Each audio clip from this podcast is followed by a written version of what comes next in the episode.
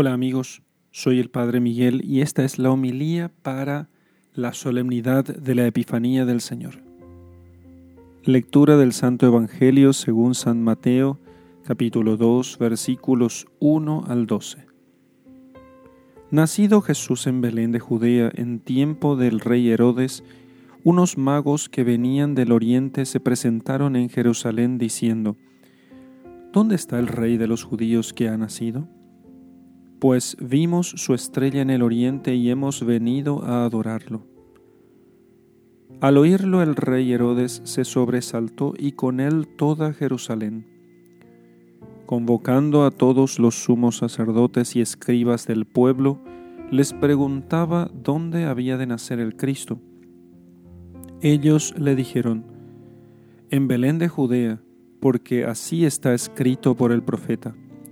Y tú, Belén, tierra de Judá, no eres la menor entre las principales ciudades de Judá, porque de ti saldrá un caudillo que apacentará a mi pueblo Israel.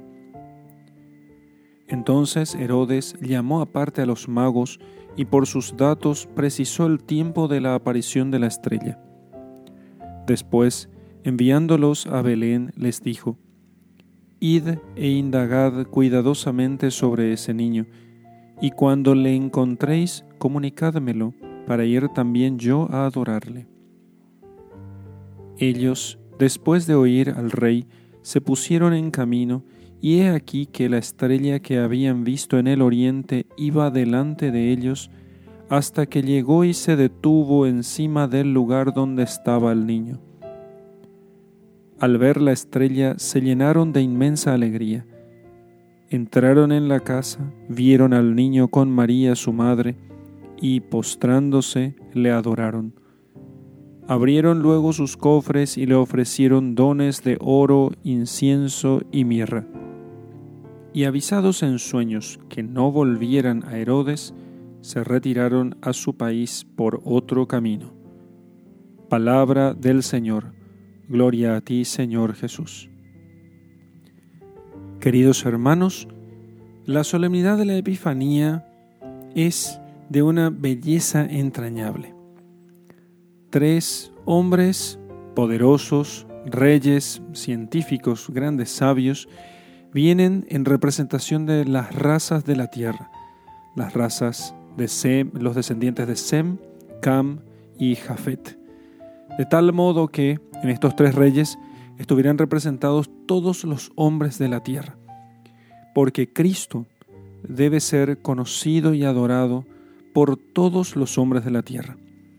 No importa que Herodes, usurpador del trono de Israel, se exaltara y quisiera después matarlo.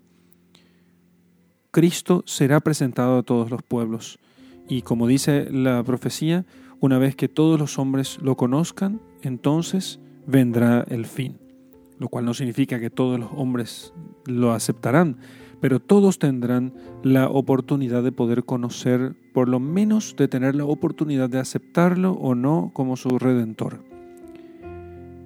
Los tres reyes magos, al presentarse delante de Jesús guiados por esa estrella que era para ellos en su antigua sabiduría, previa a la revelación de Cristo el Señor, esa estrella era el indicativo de las promesas de Dios, el indicativo de la voluntad de Dios.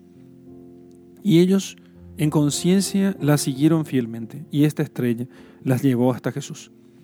Pero al llegar a Jesús se postraron ya no delante de las fuerzas de la naturaleza, sino delante del Rey Señor, Creador y dueño de todas esas fuerzas, que estaba en aquel niño.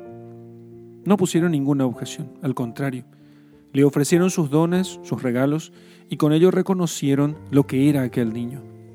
Con el oro reconocieron que ese niño era rey. Con el incienso reconocieron que ese niño era Dios. Y con la mirra reconocieron que ese niño era hombre. Porque con la mirra se perfuma el cadáver de aquellos que mueren, condición natural del hombre y condición del Redentor que había de entregar la vida por nosotros. Con el incienso se perfuma el ambiente en los templos, de tal modo que simboliza la oración de los hombres elevadas a Dios. Y con el oro, con el oro se honra a los reyes, indicando su gloria y su grandeza. Todo eso tenía aquel niño. Nada le faltó. Y ese niño, presentado delante de estos hombres representantes de toda la tierra, indicó así de ese modo que él quería ser predicado a todos los hombres, para que todos lo conocieran, para que todos supieran cuánto Dios nos ama. Que nadie quede sin conocer a este niño, que nadie quede sin la oportunidad de poder verlo, de tocarlo, besarlo y abrazarlo. Que nadie quede sin la oportunidad de adorarlo, de tener el gozo que nosotros los cristianos tenemos, de conocer que nuestro Dios es cercano a nosotros no tengamos miedo de hablar de Cristo, porque Cristo ha venido a nosotros para que nosotros lo presentemos a todos los hombres. Allí está Cristo, no solo para nosotros. Entonces, no nos dejemos engañar por aquellos que quieren que nosotros mantengamos nuestra religión en el secreto entre cuatro paredes. Al contrario, que los Reyes Magos nos llenen el corazón de fervor para que todos los hombres conozcan a Cristo. En el nombre del Padre y del Hijo y del Espíritu Santo. Amén.